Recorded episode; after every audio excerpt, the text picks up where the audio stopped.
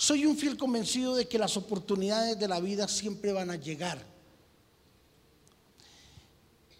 Y creo que la solución para la economía no es como nos la quiere colocar un hombre.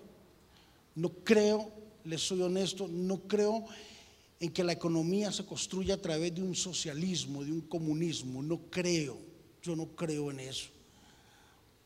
Yo creo en las oportunidades que Dios nos da cada día y nosotros multiplicarlas y hacer de ellas algo grande.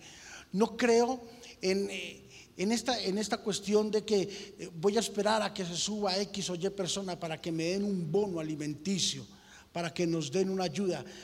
Olvídese de eso, olvídese de eso. ¿Sabe por qué piensa así el socialismo, el comunismo? Porque sabe que si tiene a la persona con un bono, la persona va a estar ahí contenta y feliz y le va a castrar sus buenas intenciones de poder progresar. Y la gente siempre va a ver eh, solamente hasta el limitante donde le colocan. No, nosotros hemos sido llamados a romper esquemas. Yo, no necesito que me den bonos, yo no necesito de eso. Creo que ninguno necesitamos de esos bonos ni de esas situaciones. Necesitamos es oportunidades. Necesitamos romper esquemas en nuestra mente y poder ganar y hacer cosas grandes y poderosas. Cuando la gente no crece financieramente, entonces le echa la culpa al gobierno, al sistema. No es el culpable. El culpable somos nosotros por tener una mente limitada, por tener una mente amarrada y por tener una mente empobrecida y limosnera, esperando que me regalan, esperando que me dan, cuando tenemos toda la facultad y tenemos toda la inteligencia para poder producir y poder hacer. Sabes que en las grandes crisis es donde nacen las más grandes ideas de la vida. ¿Qué haríamos donde Dios nos quitara todo lo que nosotros tenemos? Le aseguro que nos levantaríamos más grande de lo que estamos ahora porque no estamos limitados a un sistema, estamos es en la libertad de Dios para nuestra vida. Hoy quiero concluir este estudio bíblico con una ley que yo creo que es vital e importante. Quiero hablar de un tema bien importante dentro de las finanzas y es la ley del contentamiento. ¿Cómo se llama? ¿Cuántos son felices? Honestamente, ¿cuántos son felices como viven? Más del 50% está en descontento. Por lo que yo vi, el 70% no está contento. Ahora, ¿por qué no está contento? Porque algunos dicen, me merezco más, otros dicen, eh, me ha faltado una oportunidad, otros dicen, eh, no sé cómo hacerlo, otros dicen, estoy esperando que alguien construya las finanzas para mi vida. Hay una cantidad de cosas, otros dicen, no las he aprovechado, eh, no he podido distribuir bien la plata. Y yo he llegado a pensar de que aquí hay gente, o hay gente con tanta necesidad, que el problema de ellos o la necesidad de ellos no es la plata. Porque hacen plata, hacen dinero. Mal o bien, tienen donde vivir, tienen que comer, tienen que vestir, tienen para pagar.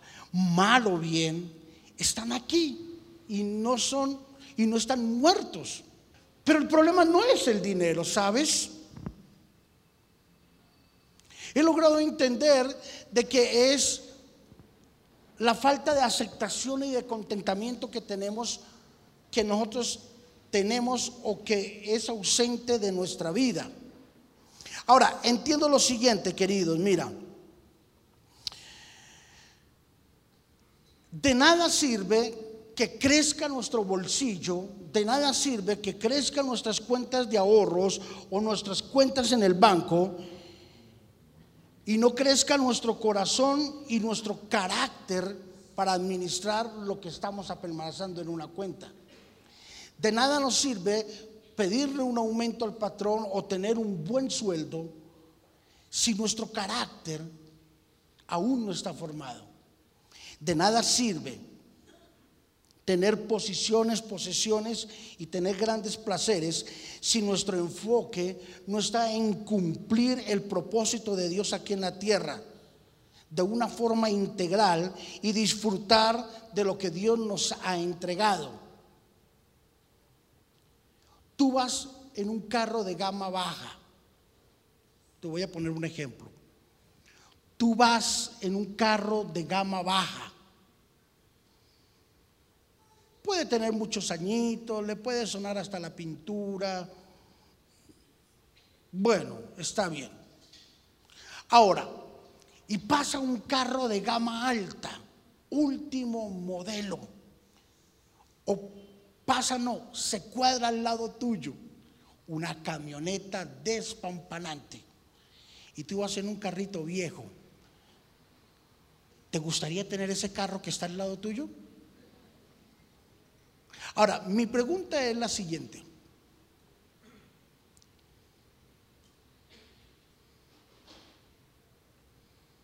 ¿Quién tiene más? ¿El que va en ese carro nuevo, último modelo, o tú que vas en un carrito viejo? Para nuestra retina y nuestra mente, el que está en ese carro. Pero tú no sabes que lo debe. Y tú vas en un carrito viejo que no lo debes. ¿Quién tiene más? Yo. Yo que no te, yo que voy en el carrito viejo. Quisiera tener ese carro, pero ahí es donde está el problema. Porque estoy anheloso y ansioso por tener lo que otro tiene y no valoro lo que yo tengo. Entonces, como no lo valoro, no lo lavo, no lo limpio, no lo cuido, no lo trato bien. Porque mis ojos están expuestos en algo que no es mío. Salomón en el libro de Eclesiastés en el capítulo 5, versículo 10, nos enseña a disfrutar del fruto de nuestro trabajo. Entonces se trata de cuánto, no se trata de cuánto tengas, sino de cuánto disfrutas tu trabajo. No se trata de cuánto ganes, o de cuánto ganas, perdón. No se trata de cuánto dinero logres tener en el banco, se trata de cuánto estás disfrutando el dinero que tienes. Porque hay gente que tiene muy buen dinero, pero no lo puede disfrutar. Entonces no se trata de cuántas posesiones logres tener en la vida, sino se trata de qué o cómo vives en la posición que tú tienes ahora, en la, en la posesión, en la casa y en el carro que tienes ahora. Uno de los grandísimos problemas que tenemos hoy en día es de que tenemos el problema de compararnos con los demás. Porque a él sí y porque a mí no. Porque a ella sí le ha ido bien en el matrimonio y a mí no. Porque a él sí le ha ido bien en el ministerio y a mí no. Porque todo para mí está cerrado y para ella todo está bien. El compararnos, siempre, escúcheme, siempre el jardín de su vecino va a ser más bonito así sea un rastrojero. Pero usted lo va a ver y lo va a querer tener, pero es un rastrojero. El problema es que no estamos, eh, que estamos acostumbrados a compararnos con otros. Mira, los deseos nunca podrán superar nuestras necesidades. Escúchenme, los deseos nunca podrán superar nuestras necesidades. Si tú permites que los deseos superen nuestras los deseos superen eh, nuestras necesidades, entonces vienen dos problemas gravísimos a nuestra vida. El primero es la avaricia y el segundo la codicia. ¿Qué vienen? Avaricia y codicia. Hay mujeres que son muy costosas. ¿Y sabe por qué son costosas? Porque viven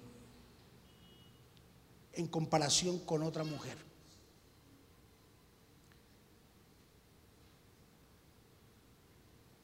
Mujeres que quieren comparar su vida con una actriz. A ver, la diferencia son unos ceritos.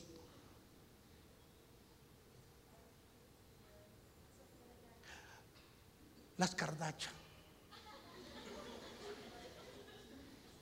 Sofía Vergara. Sheilo. A ver. Yo quiero el bolso de las Cardachas. A ver. El bolso de las Cardachas es un Louis Vuitton. A ver, edición limitada. A ver, es un bolso de 15 mil, 20 mil dólares. Un bolso de 200, 300 millones. Y yo quiero ese. No, usted es muy cara. Vámonos para San José que ahí encontramos una imitación triple A. Vamos, para, eso vale 500 mil pesos allá. Y chicané. Eso. Y si quiere algo más bajo, hay unos de 50 mil allí en el agaches, allí en la cuarta etapa. Igualitos. Hay mujeres caras. Pero se vuelven y se constituyen caras por la comparación. Y en medio de la comparación caen en un gravísimo problema y es de la avaricia y la codicia. En el libro de Proverbios, capítulo 14, versículo 30 dice, el corazón apacible es vida de la carne, mas la envidia es carcoma de los huesos. ¿Saben? Mira, la codicia y la envidia enferman el cuerpo. Hay gente que está enferma de la envidia. Mire lo que dice la Biblia. El corazón apacible es vida de la carne. Mientras tú tengas una mente sana, vas a tener un cuerpo sano. Pero mientras en tu vida exista la envidia, la Biblia dice, es como carcoma de los huesos. En la versión nueva y versión internacional dice, es como un cáncer en los huesos. O sea, la gente envidiosa es como si tuviese cáncer en los huesos. Los enferma. Siempre la envidia, escúcheme, la envidia nos va a llevar a juzgar y a compararnos con otra persona. Y la envidia comienza a meterse dentro de la persona y lo enferma. Hay gente que le da rabia de ver a otro y hasta la úlcera les duele. No me prasol, ¿cierto? O, cómo es la, la milanta, acuérdense antes, milanta, o la leche de magnesio, uy, no sé, pero es que lo veo y me da, eso se llama envidia. Y dice, y la envidia es como un cáncer, pero la envidia viene por compararnos con los demás. Mire, sea usted mismo. A usted no le interesa la vida de los demás. Cuando usted se vuelve criticón y envidioso, usted comienza a juzgarle y a calificarle la vida a los demás. Y a veces queremos calificarle la vida a alguien y no nos damos cuenta que somos peores que esas personas. Entonces cuando somos ah, codiciosos y ávaros, comienzan las manifestaciones de los chismes. ¿Usted no ha visto a esas vecinas chismosas y brujas en su cuadra? Que corren un poquito la, cortina así para mirarlo? Yo las he visto. El corazón apacible es vida de la carne. O sea, mientras usted no sienta envidia por los demás, no se compare con los demás, usted va a dormir tranquilo, va a estar fresco como una lechuga, va a vivir bueno, va a disfrutar su vida, pero mientras exista envidia en usted, va a haber como un cáncer que se lo va a querer comer por dentro. La gente siempre va a tener envidia, pero la gente no tiene envidia por lo que nosotros tenemos. Escúcheme esto. La gente no tiene envidia por lo que nosotros tenemos. La gente tiene envidia porque nosotros los tenemos. Porque lo tuvieran ellos, no había problema. Le critican su casa, le critican su apartamento, le critican su vida, le critican su carro, le critican sus cuentas, le critican sus hijos, le critican la esposa, el esposo, le critican la iglesia, le critican todo. El problema es que ellos quieren tener lo que, lo que usted tiene. Entonces el problema no es lo que tenemos, sino porque nosotros lo tenemos. ¿Me estoy haciendo entender? Eclesiastés capítulo 6, versículo 9, la Biblia dice, más vale vista de ojos que deseos que pasa. Y también esto es vanidad y aflicción de espíritu. Uf, qué profundo es. Ese Salomón la saca del estadio. Impresionante la sabiduría condensada de Salomón en este versículo. Más vale vista de ojos que deseo que pasa. Es mejor lo que tengo que lo que veo pasar, que es mejor, pero que no es mío.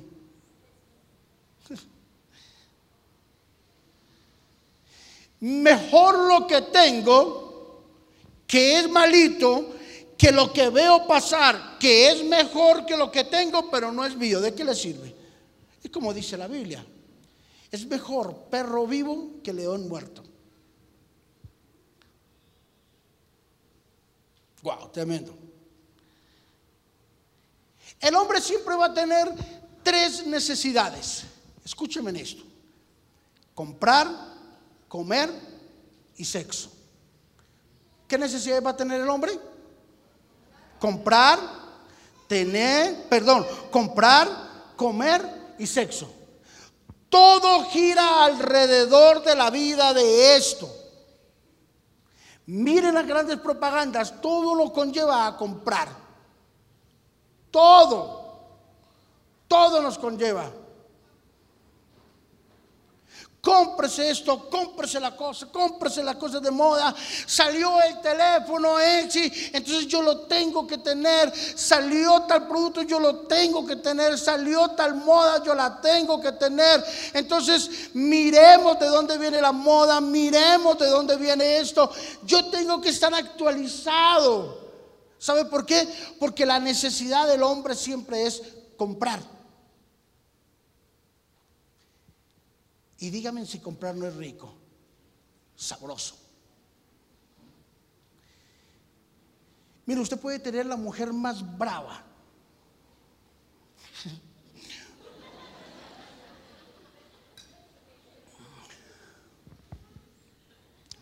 Terriblemente brava esa mujer. Esa mujer que, no dicho, mata un marrano a cachetadas esa mujer, ¿oigo? Escupe y chitea el piso de una vez, calienta el agua cachetadas. Mejor dicho, es brava esa mujer. Terrible. Pero déle la tarjeta. Y dígale que vaya al cajero. Se le pasa el mal genio y todo eso. Pero vaya y que meta esa tarjeta y que no le salga plata. Ah, es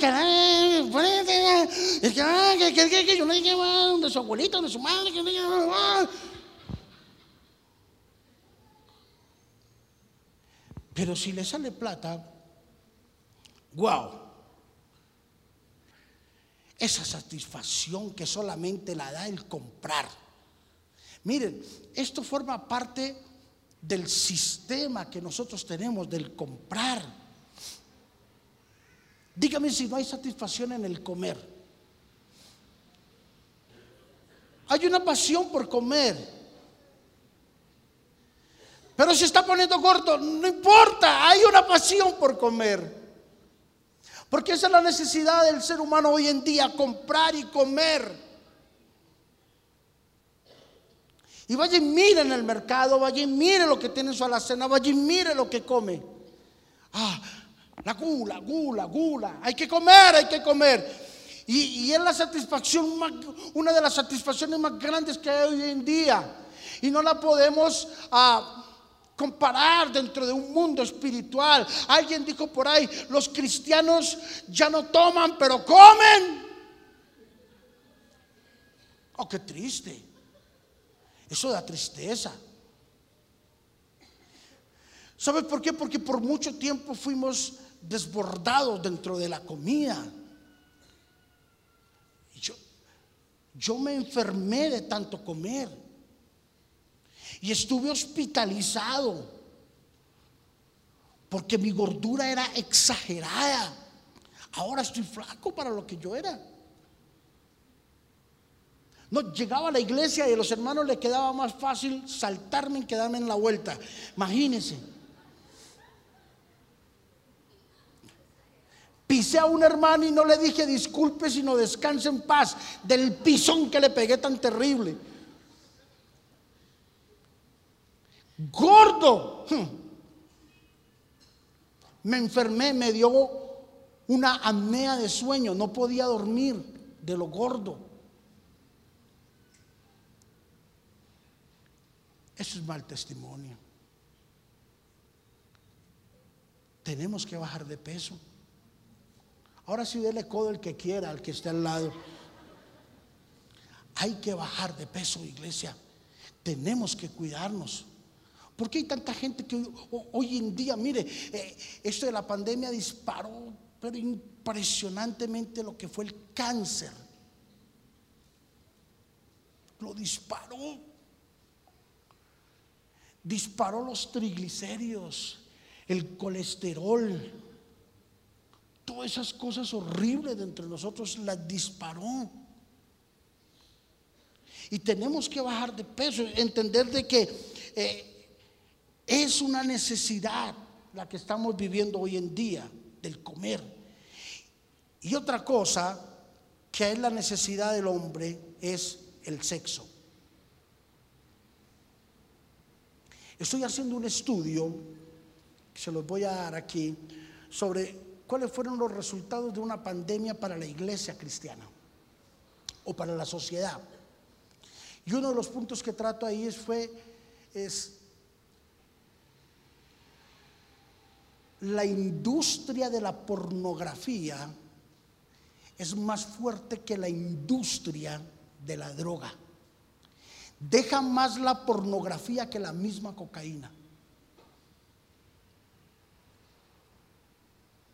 Las visitas a las páginas de pornografía a diario es impresionante.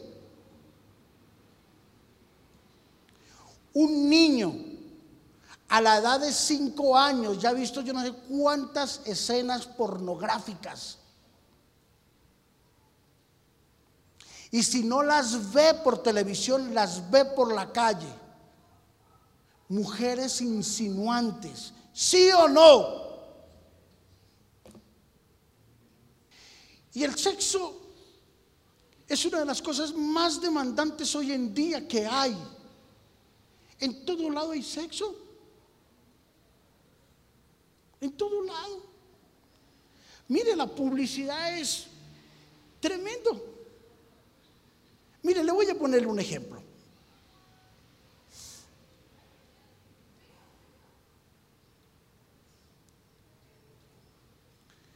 ¿Cómo pueden manejar la mente, la publicidad, la mente de una persona?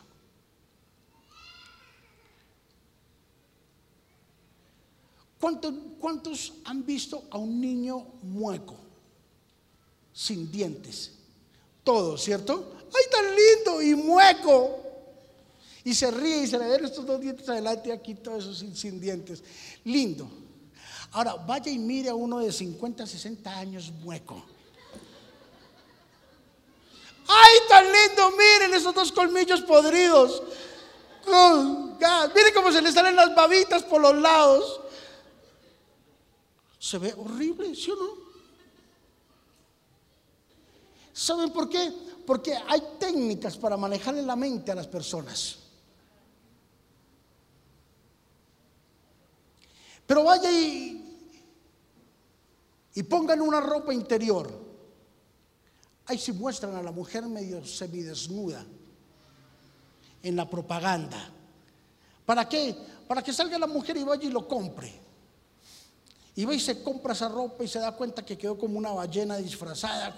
No, porque no era así. Nos engañaron.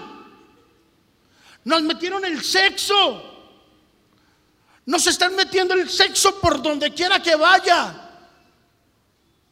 Y la mujer y el hombre estamos caminando en pos del sexo, en pos de que nos muestren, en pos de lo que nos puedan hacer. ¿Cuántos hombres hoy en día cogen su salario y se lo gastan en un prostíbulo? No está bien. No está bien.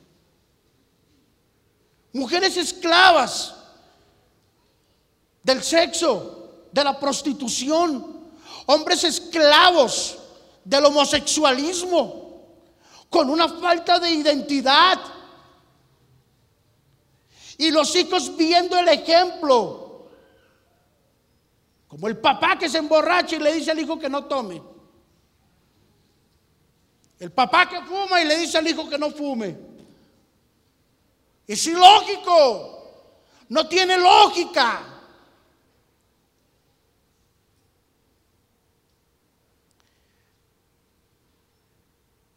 Y todo por la comparación. Y la comparación trae avaricia y codicia. Cinco efectos de la avaricia y la codicia. No los voy a explicar, sino los voy a decirlos. ¿Vale? Porque no me puedo detener porque tomaría todo el día predicándoles aquí. Cinco efectos de la avaricia y de la codicia. Primero, la avaricia y la, y la codicia producen fatiga. ¿Qué producen? Proverbios capítulo 23, versículo 4 y 5 dice, no te afanes por hacerte rico, sé prudente y desiste. Tranquilos. Porque raíz de todo mal es el amor al dinero. ¿Has de poner tus ojos en las riquezas siendo ningunas? Jehová Dios da, Jehová Dios quita. Porque se harán alas como las alas de águila y volarán al cielo. En otras palabras, mire lo que dice aquí ah, eh, Salomón, dice, no te afanes, no tengas esa velocidad por conseguir plata. Hay gente que dice, no tengo que conseguir plata como sea. Y se cansan y se fatigan. Mire, estamos viviendo en una sociedad donde la gente vive cansada. Porque no descansan. Los jóvenes viven cansados, ¿sí los ha visto? Usted los despierta a las 7 de la mañana y se sientan en la cama.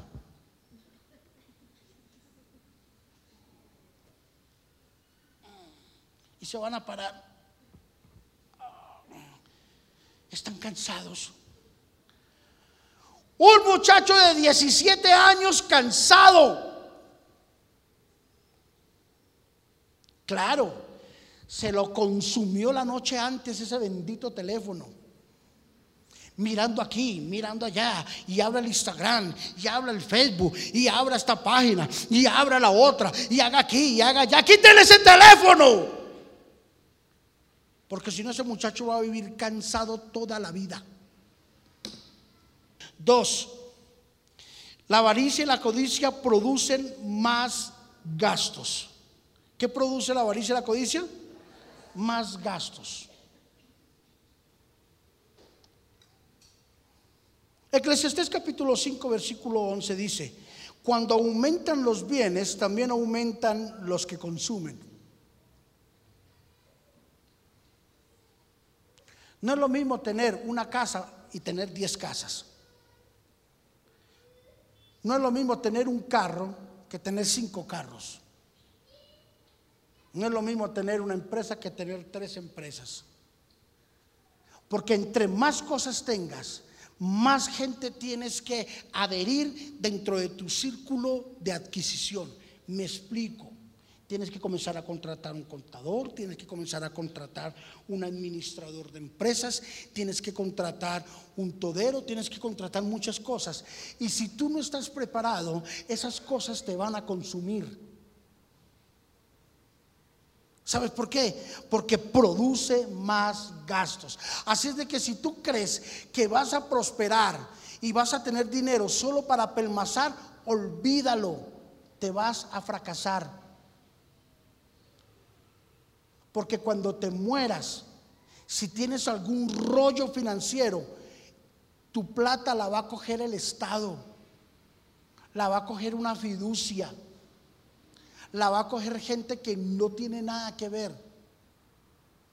Porque conforme ganas, así mismo tienes que producir. Tres, produce ansiedad. Eclesiastés capítulo 5, versículo 12 al 14 dice, dulce es el sueño del trabajador, coma mucho o coma poco, pero al rico no le deja dormir la abundancia. Wow. ¿Sabes que esta semana o la semana pasada le compartí a alguien sobre las finanzas? Y le decía, ten cuidado con tus finanzas y no caigas en el sistema y en la burla del, mundo, en que te pone a trabajar 360 días para que disfrutes 5 días de vacaciones. Ten cuidado. O sea, no cojas un plan a última hora para trabajar, para, para vacacionar, y vayas y disfrutes cinco días y te quedes empeñado hasta el apellido, hasta las cejas, hasta las pestañas, y después llegues y digas, tienes 365 días para pagar lo que te gastaste en 5 días. ¿Y sabe qué me dijo? Pero queda la satisfacción de que la pasé bien. Y le dije, ese es el problema. Ese es el bendito problema que tenemos nosotros. Que nos damos palmadas de alivio por nuestro desorden.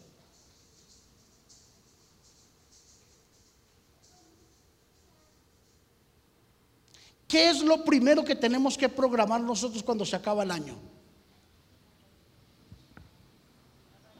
Las vacaciones. Es lo primero que tienes que programar. Porque si lo dejas de último, ahí sí como dijo el ñero, baila. Perdiste el año.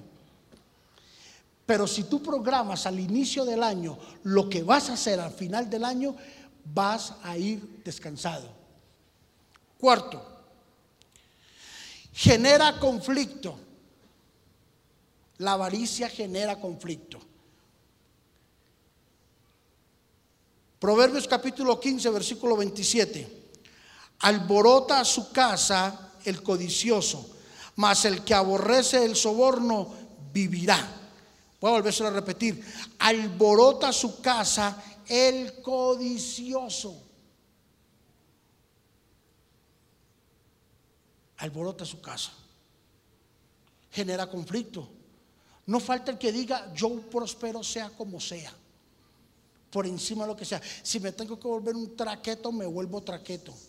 Si tengo que quitar, yo quito. Si tengo que trampear, trampeo. Pero escúchame, yo he aprendido lo siguiente no es tanto lo que yo tenga. No consiste en los muchos bienes que yo tenga, consiste en lo bien que yo los tenga y en la tranquilidad que yo viva en lo que tenga. En eso consiste, queridos. Tienes que estar feliz y tener la visión de que lo que tienes ahora va a ser tuyo. Quinto, produce insatisfacción. Eclesiastés capítulo 5, versículo 10. El que ama el dinero no se saciará de dinero y el que ama el mucho tener no saciará fruto. Hay dos cosas que no son saciadas, que nunca se van a saciar. Dos cosas. La Biblia dice que es el Seol. Entra y entra y entra y entra gente al Seol. O sea, se muere y se muere y se muere y se muere y se muere la gente. Nunca se va a acabar de llenar el Seol. Y dos, lo que es insaciable es el ojo del ser humano.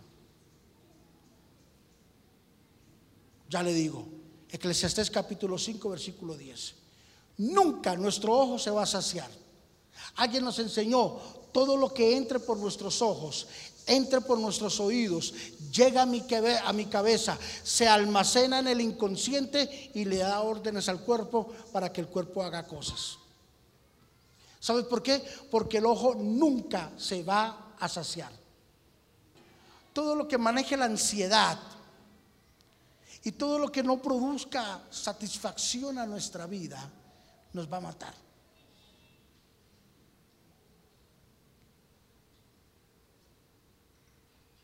Hay gente que tiene una buena casa y no se da cuenta hasta que llegue otro y le dice, ay, qué casa tan bonita. Aquí hay gente que le dice, ay, qué hogar tan bonito. Pero cuando se separan se da cuenta que tenía un hogar bonito.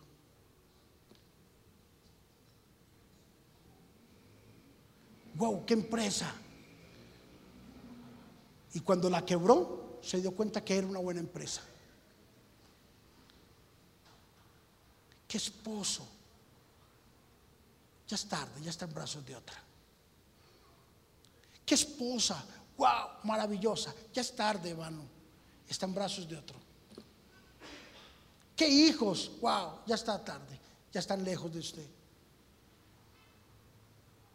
¿Sabes por qué? Porque la insatisfacción, siempre que está en nuestro corazón, va a ser un problema.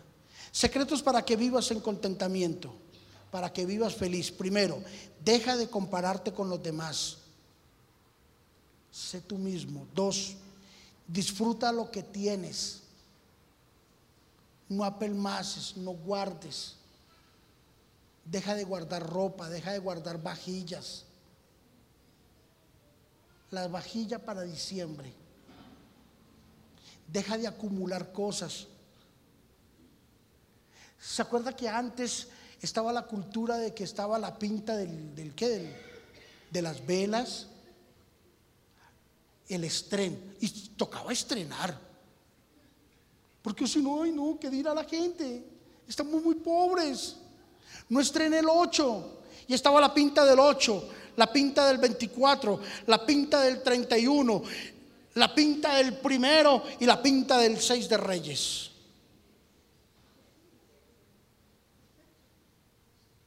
Ahora no. Hermano, vista bien. Deje, saque todo ese poco de cosas que tiene guardadas y viva bien. Tres, la vida no se trata de tener todo, se trata de hacer la voluntad de Dios. La vida no se trata de tener todo, se trata de hacer la voluntad de Dios. Cuarto y último, invierta en el reino. Invierta donde Dios invierte. Mire, ¿por qué la gente critica tanto el diezmo y la ofrenda? Es mi pregunta. Porque para la gente es más fácil creer en la palabra de un hombre que en la palabra de Dios. Cree más fácil que el médico va y le dice, definitivamente ese cáncer está avanzando. Usted tiene tres meses de vida. Y viene aquí a la iglesia y uno le dice, Dios le puede curar, Dios le puede sanar, Dios hace esto, Dios hace lo otro. ¿Será?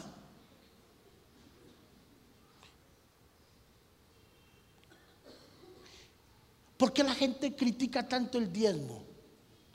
¿Por qué critica el 10% cuando ellos se gastan el 100% en vagabundería?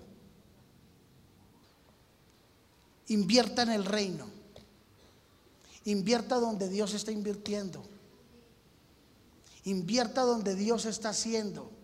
Sea inteligente. Busque quién está saliendo adelante y péguesele. No lo juzgue, no lo critique. Más bien dígale, hermano, ¿cómo lo está haciendo usted? Dígame. Venga para acá, enséñeme. Y deje tanto orgullo, tanta arrogancia, tanta bobada, tanta tontería. Y aprenda.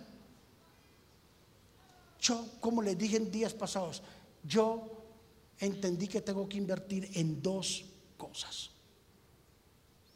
Ese secreto, más de 30 años que me está produciendo, produciendo, lo digo así. ¿Sabe por qué? Porque este es mi oficio y yo vivo de esto. Y le digo mi oficio, porque esto me produce, esto es lo que me produce a mí para vivir, el predicar. Porque descubrí dos cosas y quiero que usted se meta en ellas. Dos, el primero, descubrí el secreto del diezmo. Mira hermano, usted diezma.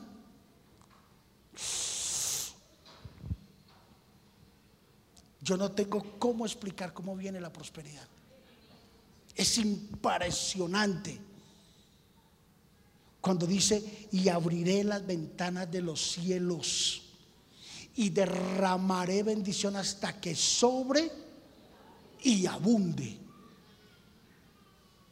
Diezmar, clave para la prosperidad, clave. Y dentro de los diezmos están las primicias.